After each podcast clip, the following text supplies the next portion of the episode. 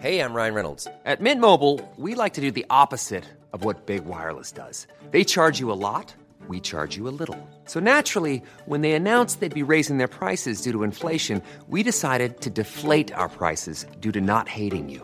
That's right. We're cutting the price of Mint Unlimited from $30 a month to just $15 a month. Give it a try at mintmobile.com slash switch. $45 upfront for three months plus taxes and fees. Promo rate for new customers for limited time. Unlimited more than 40 gigabytes per month. Slows. Full terms at mintmobile.com.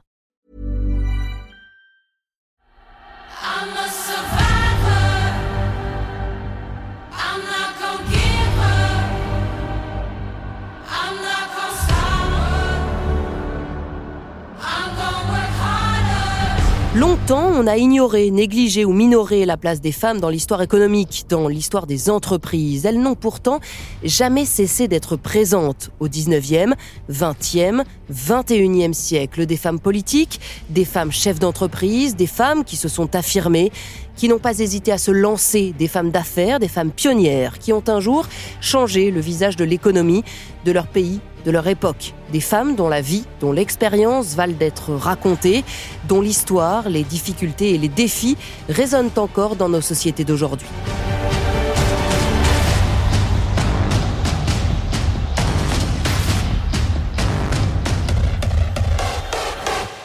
Je suis Pauline Jacot, vous écoutez les grandes histoires de l'écho, et nous partons ensemble à la rencontre de ces femmes pionnières de l'économie.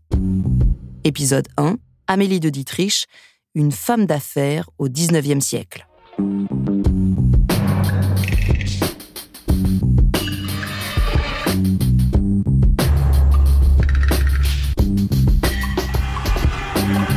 Grâce au travail des historiens, nous redécouvrons aujourd'hui le rôle des femmes dans le décollage industriel du 19e siècle, dans l'innovation.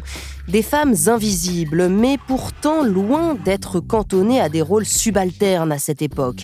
Non, ces femmes étaient aussi des chefs d'entreprise, des femmes célibataires, des femmes mariées et des veuves, à la tête de sociétés de toute taille et dans tout secteur. Mais le 19e siècle, c'est aussi 1804, le code civil napoléonien, l'infériorité juridique de la femme mariée. Le 19e siècle, c'est aussi l'idéologie caractérisée par les historiens et les économistes d'idéologie de sphères distinctes.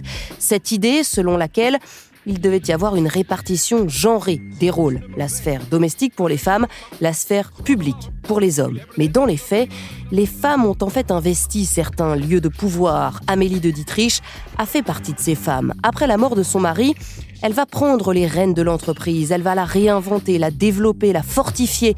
Elle va devenir véritablement la maîtresse des forges de Dietrich et en faire cet empire industriel qui est toujours bien vivant aujourd'hui.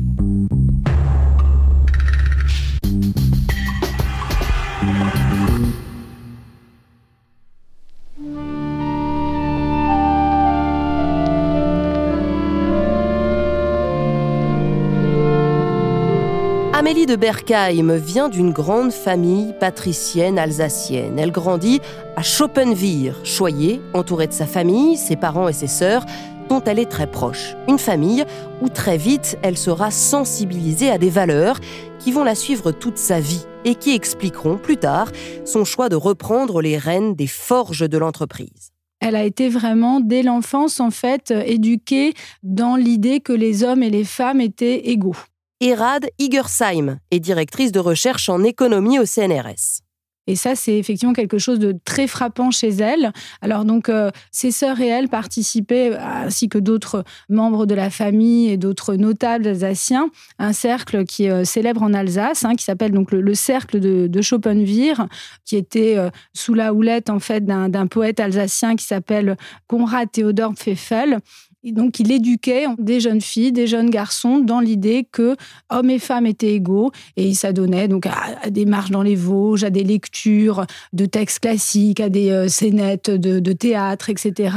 Et donc, il y avait cette euh, idée tout au long, en fait, hein, de cette formation, de cette euh, égalité homme-femme.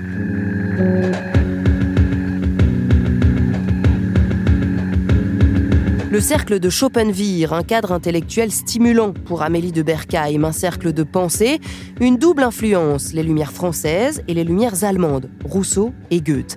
La jeune Amélie grandit dans une famille protestante, proche d'une autre famille, le clan de Dietrich. Les liens entre les deux noms seront très forts, comme le symbolisera le mariage d'Amélie avec Fritz, le fils de Philippe Frédéric de Dietrich, premier maire de Strasbourg, un savant qui correspondait notamment avec Condorcet, homme politique majeur de la Révolution française, et qui fut l'un des rares à soutenir la cause des femmes par la défense notamment de leur droit de vote. Mariage donc d'Amélie avec Fritz de Dietrich, nous sommes en 1797 et c'est à ce moment-là où commence son aventure entrepreneuriale.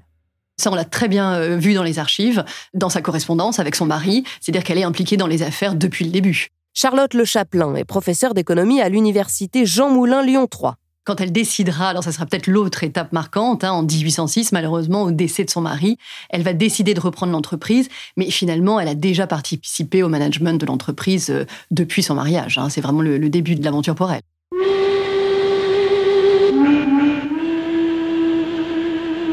Après la Révolution française en 1800, Fritz de Dietrich reprend les forges à ses frères et sœurs il rachète les parts de cette entreprise très ancienne, fondée à la fin du XVIIe siècle. Avant 1789, c'est l'une des trois plus grandes entreprises métallurgiques françaises. Elle est extrêmement rentable, mais évidemment, pendant la Révolution, elle est au bord de la faillite. Mais elle parvient à survivre. Au début du 19e siècle, c'est donc Fritz qui dirige ses hauts fourneaux en Alsace à Jägertal. Mais Amélie de Dietrich est derrière toutes les décisions de son mari.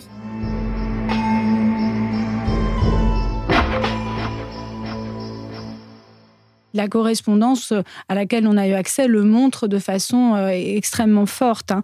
Euh, là, j'ai une citation sous les yeux et euh, dit enfin tu abandonnerais cette partie, donc cette partie donc euh, les forges, qui cependant par la suite sera ta fortune entière. Parce que Fritz lui-même hésitait entre abandonner les forges parce qu'il sentait qu'elles n'étaient pas assez euh, rentables, elles étaient déficitaires, extrêmement déficitaires, etc. Et dans la correspondance, on sent systématiquement qu'elle l'encourage à poursuivre avec cette intuition que c'est là justement que sera sa fortune et l'importance de la transmission par la suite, la transmission que lui-même a reçue, qu'elle a reçue par mariage et qu'elle souhaitera poursuivre par la suite. C'est très très frappant tout au long de sa vie. Et elle suit beaucoup l'activité des forges, il est souvent en voyage, et dans la correspondance régulièrement, on voit qu'elle suit l'activité, ce qui se passe, il lui donne des nouvelles, donc elle est impliquée clairement déjà hein, dans les activités de production. Amélie de Dietrich est derrière toute la production de fonte. Elle est aussi derrière l'approvisionnement de bois, le combustible essentiel pour faire tourner ses hauts fourneaux. Elle va remettre sur pied l'activité, elle va ensuite la réorienter et développer la production, notamment vers les chemins de fer. 1806, son mari, Fritz, meurt d'une pneumonie.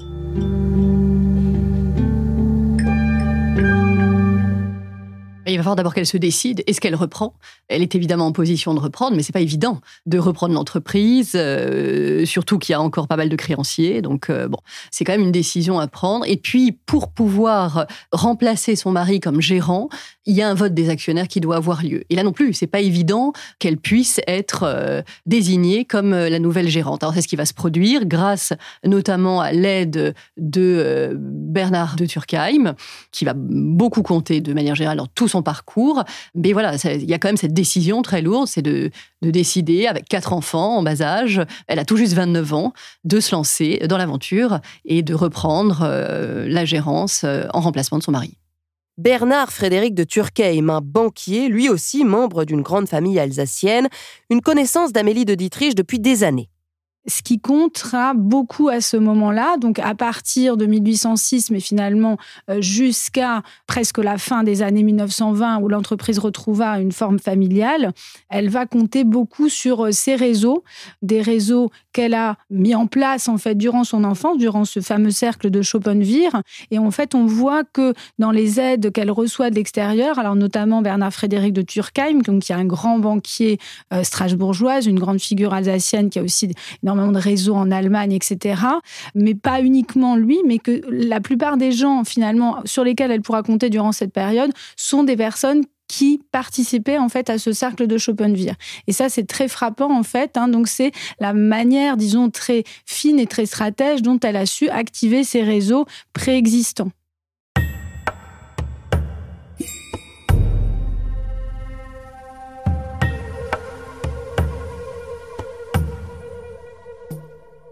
Nous sommes donc au 19e siècle, en plein cœur du décollage industriel. Après l'Angleterre, la France fait sa révolution. Dans ce contexte, Amélie de Dietrich saisit les opportunités. Elle ne se tourne plus seulement vers la fonte, mais vers la production manufacturée, des constructions mécaniques pour les secteurs de la nouvelle économie, le textile notamment et les chemins de fer ça crée de nouveaux marchés pour l'entreprise. Et ça, évidemment, euh, de ce point de vue-là, elle a été bonne stratège. euh, Parce que c'est des marchés en plein essor. Les industries textiles sont en plein essor. Elles ont aussi besoin d'équipements.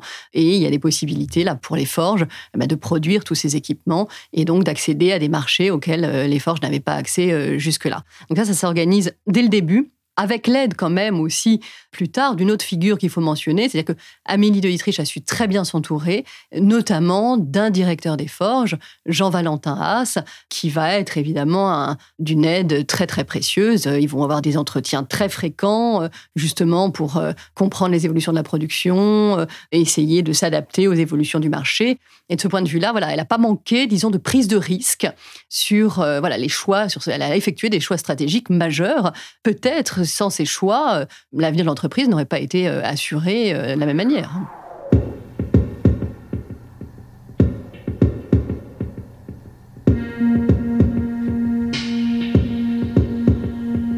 Elle recrute aussi des ingénieurs, des directeurs, un comptable, pas évident pour l'époque de savoir diviser toutes ces tâches. Elle comprend l'évolution qui est en train de se faire du management de l'entreprise au 19e siècle. Une évolution de l'entreprise qui va aussi se jouer autour d'une date, une étape importante, c'est 1815, le moment où les statuts de l'entreprise vont arriver à expiration et il va donc falloir créer une nouvelle société. Ce sera une société anonyme. À l'époque, euh, la société anonyme doit être autorisée euh, par le Conseil d'État, autorisation qu'elle va obtenir. Elle est conseillée, notamment Scipion Perrier, qui est un des membres du cercle de Schopenhauer, un membre de l'aristocratie bancaire française dont elle est très proche, va l'aider justement pour euh, la rédaction des statuts, pour qu'elle puisse avoir un rôle important dans cette nouvelle société, ne pas être euh, bloquée par les autres actionnaires.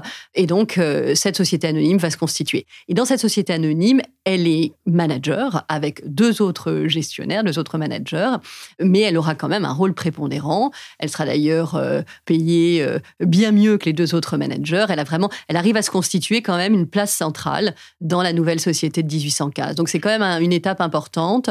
Elle est aussi à partir de ce moment-là véritablement une maîtresse de forge respectée. Là, entre 1806 et 1815, elle a démontré hein, que elle était capable de gérer l'entreprise. Et là, en 1815, avec la nouvelle société, elle prend véritablement le pouvoir, à tout point de vue. Et un peu plus de dix ans plus tard, 1827, Amélie de Dietrich parvient à son but, à son objectif qu'elle poursuivait depuis des années.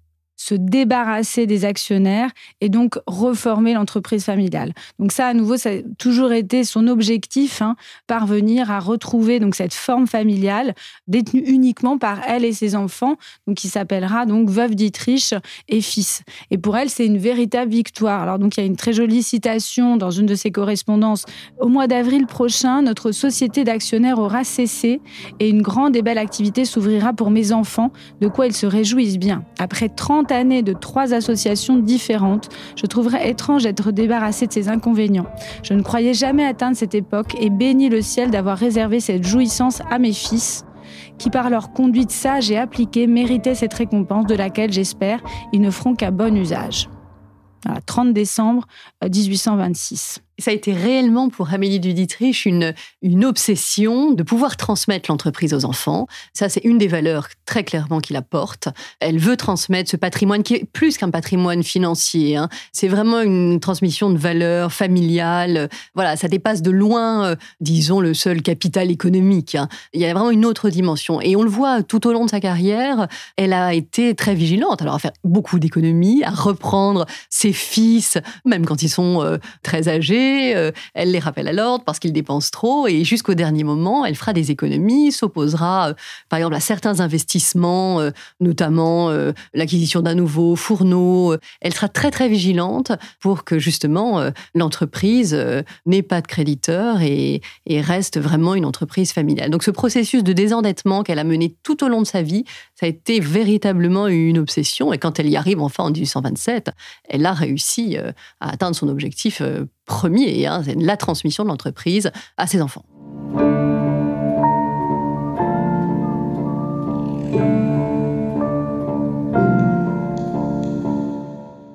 La force de son réseau, la force de ses connexions politiques, économiques, vont l'aider énormément. Ça, elle l'a su euh, très très bien le, faire. Justement, dans la littérature actuelle sur les femmes entrepreneurs, c'est souvent un point qui est avancé, disons, pour expliquer peut-être parfois le, le manque de succès de certaines femmes à la tête d'entreprise. C'est justement cette difficulté des femmes à mobiliser leur réseau de connaissances pour leurs affaires. Eh bien, on voit au 19e que c'est pas du tout le cas euh, d'Amélie, notamment ce Scipion Perrier, qui est un des membres importants de l'aristocratie française, enfin de ce qu'on appelle l'aristocratie bancaire française.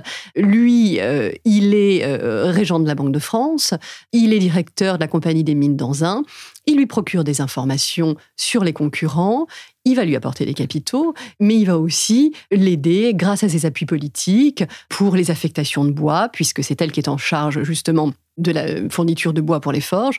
Donc il va mobiliser toutes ses connaissances pour elle. C'est cette relation avec Scipion Perrier qui est importante, la relation avec Bernard de Turckheim aussi, qui va beaucoup l'aider aussi en mobilisant son réseau, et Renoir de Bussière, de la même façon, qui est euh, co-gérant euh, avec elle et qui va euh, développer des nouveaux marchés grâce à des contacts qu'il a avec le ministère de la Guerre pour de l'artillerie. Donc il va utiliser ces réseaux-là à lui qui vont être très importants pour ces nouveaux marchés, pour les forges. Donc elle sait quand même très bien s'entourer, son réseau amical, familial et aussi des recrutements pour diriger certaines activités de l'entreprise.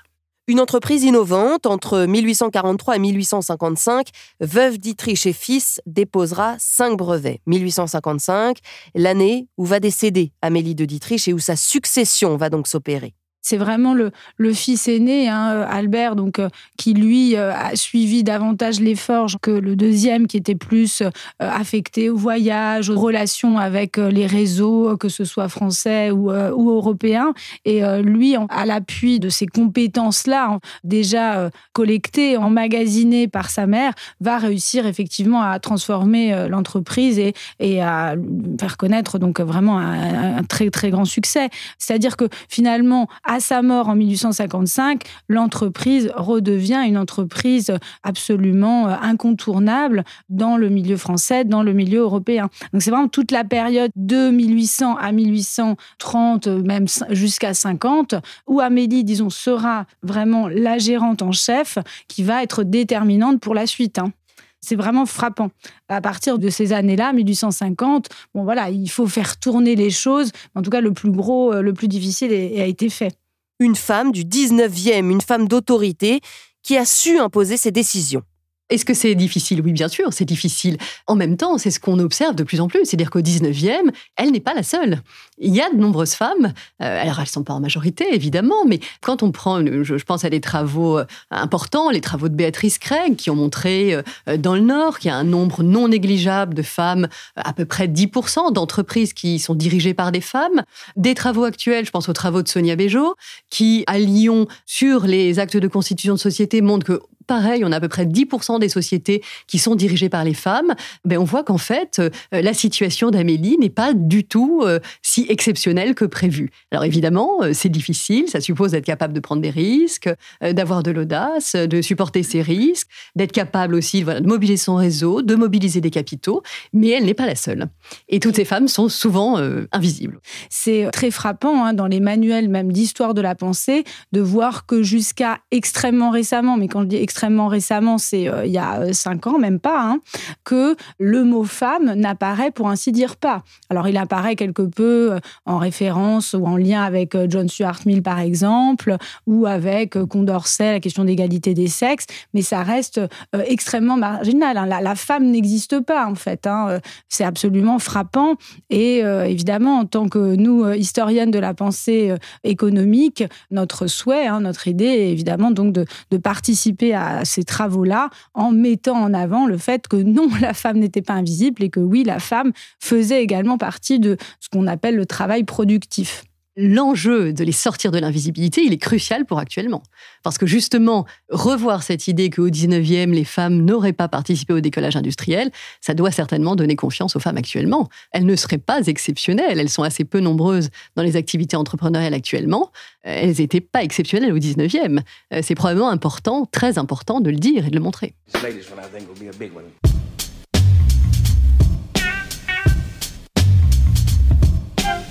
Amélie de Dietrich fait donc partie de ces femmes du 19e siècle qui doivent nous forcer à relire l'histoire, à l'étudier à nouveau, au-delà du récit qui en a été fait, au-delà de cette narration largement aveugle à la performance, à la contribution, à la participation des femmes à la vie, au décollage économique français du 19e siècle. Un récit qui les a finalement fait disparaître de notre mémoire commune.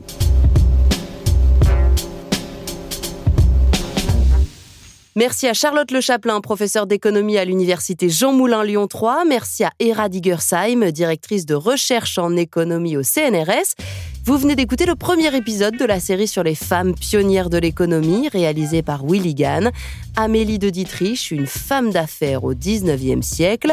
Nous, on se retrouve la semaine prochaine pour un nouvel épisode des grandes histoires de l'écho. Nous resterons au 19e siècle en France, mais on va changer de secteur. Nous vous emmènerons dans les vignes de la première grande dame du Champagne, une veuve, Barbe Nicole Ponsardin. Ce sera la grande histoire de la veuve Clicquot. Et n'oubliez pas, pour vous abonner à notre podcast des échos sur vos plateformes préférées, rendez-vous sur Amazon Music, Apple Podcast ou Spotify. À bientôt!